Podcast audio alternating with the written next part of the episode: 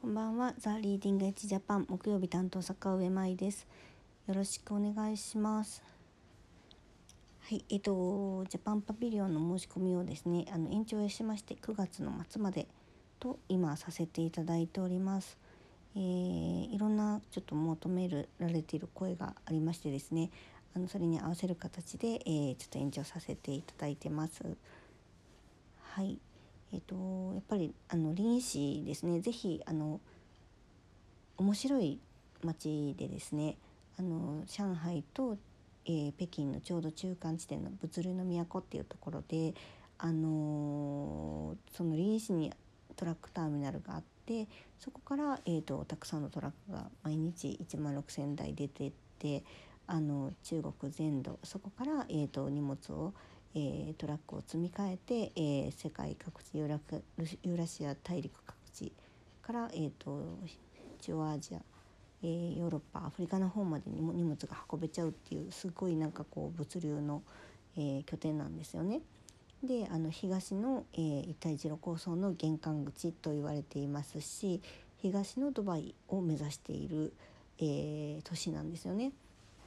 でなんか本当になんかねドバイを目指してるっていうのがねあのあってあの七つ星ホテルを建てているとかね建てているっていうかもう建ってるんですけどね。とかなんかその七つ星ホテルがどうやらちょっとドバイのあのホテルにちょっとフォルムが似てたりとかですね。なんかそういうところのもうちょっと垣間見れたりとかしますのであの本当に目指してあのやっていっていてで近未来都市みたいになってますしであのね電気自動車が走ってたりとかあとなんかね音のしないスクーターみたいなのがスッてなんかこう気づけば隣をシャッて走ってたりとかしますしね。あの結構その自転車率も高いんですけれどもそれがなんか電動だったりとかシティサイクルみたいなのがあってなんか乗り捨てとかしてなんか結構なんかこうねかなりあの機能的なことがいっぱいあるのであの中国の現状を知るっていう意味でもこの勢いのある、えー、と物流の都の臨死実際足を一緒に運んでですねあのご覧いただくっていうのはあのいい刺激になるんじゃないかなっていうふうにあの感じます。はいそう私もねなんかまた行くのが楽しみで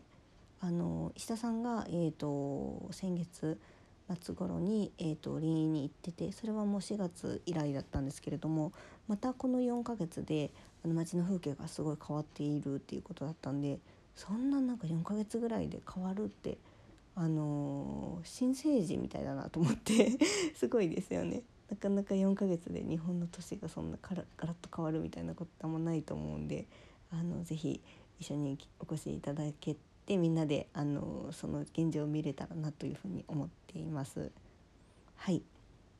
で今日はちょっとなんかね最近中国づいているようでありましてあのまたですね家の近所そう前も実はこのエピソードであの近所にあの迷っている中国人の方がいてあのエアビーの場所を聞かれてそこを一緒に連れて行ったっていうエピソードを話したことがあるんですけどまたそのデジャブみたいなことが起こってあの聞かれたんですよ中国の方に。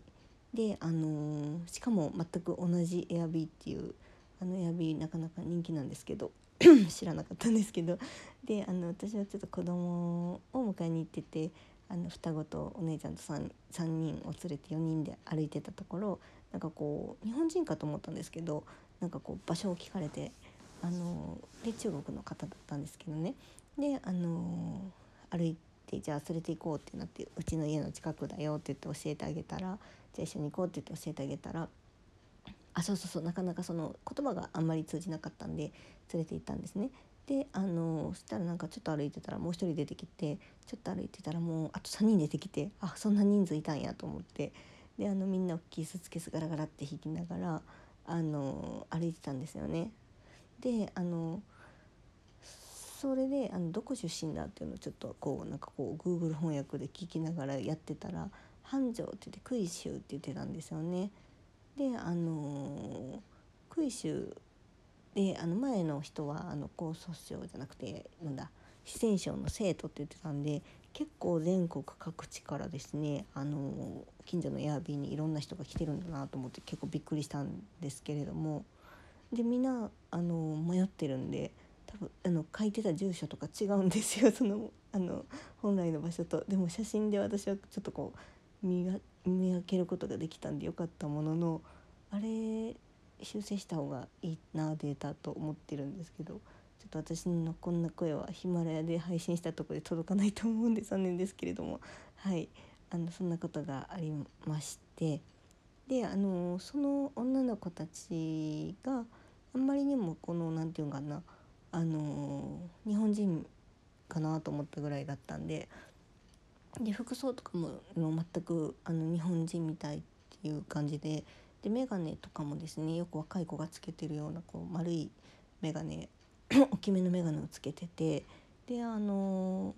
私その時になんか昔その中国に10年ぐらい前に行っててそのなんか百貨店にあの日本のお店をこう出店するような、えーと、事業に携わってた時にそういう百貨店のバイヤーの人とかと話すことがたくさんあったんですけれどもあの中国の、えーと、ファッション事情でいうとあの日本の、えー、成功している、えーと中国進出しているところって、えっと、割とあのギャルっぽいお店だよって言われてて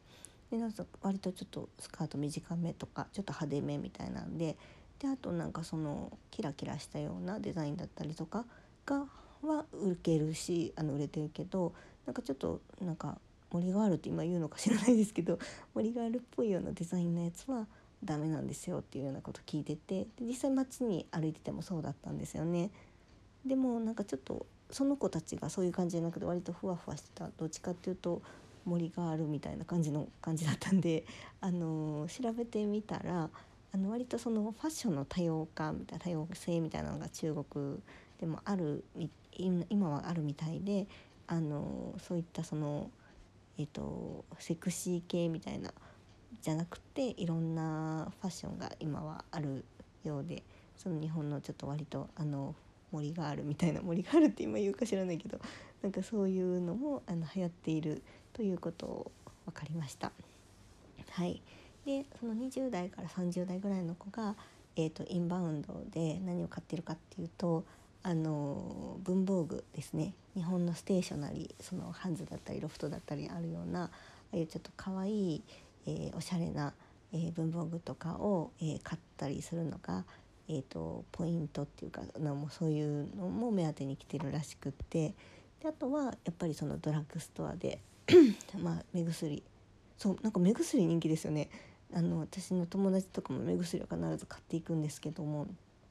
目薬を買ったりとかあとそのお菓子ですね。抹茶だったりとかのお菓子を買ったりとかえーと、あとなんかねあの龍角散とかちょっと喉がすっきりするようなああいう飴だったりとかを買ったりとかするらしいんですよね。でえっ、ー、とあとねサプリ。あの酵素とかが流行ってるらしくってでなんかその日本の酵素サプリがいいっていうのがあるみたいで、えーと、そういうのを買って帰るっていうのも流行ってるみたいです。はいであのー、あとはえっ、ー、とまあまあお土産で頼まれるんでしょうけれどもあの赤ちゃん用品哺乳瓶だったりあ哺乳瓶まあ哺乳瓶とかもですよねああいうなんか飲んだりするものとかあとまあ離乳食だったりとかあのー、粉ミルクだったりとかは、えーと、変わらず人気あのみたいですね。はいでなんかその持ち物とかはもう本当にあの日本の流行ってるものと全く変わんないようなものを持っているのであの日本で流行ってるものであのこういうの向こうで求められてるんじゃないかなって思わないような流行ってるものとかでもあの向この人は意外と欲しがっているんだなっていうような感じをがしたのでなんかちょっと靴下だったりとかなんかわかんないですけどあのそういう今流行ってるものっていうのを持っていくのも一つじゃないかなっていうふうに思いました。あとなんかカラーコンタクトとかそういうのはやっぱり日本製がいいとかそういう信頼性っていうのはあるみたいですね。はいなのでちょっと身の回りのものとかも是非あのお持ちの方は10点検討していただけたらなと思っています。はいそれでは今日はこの辺で失礼いたします。さようなら。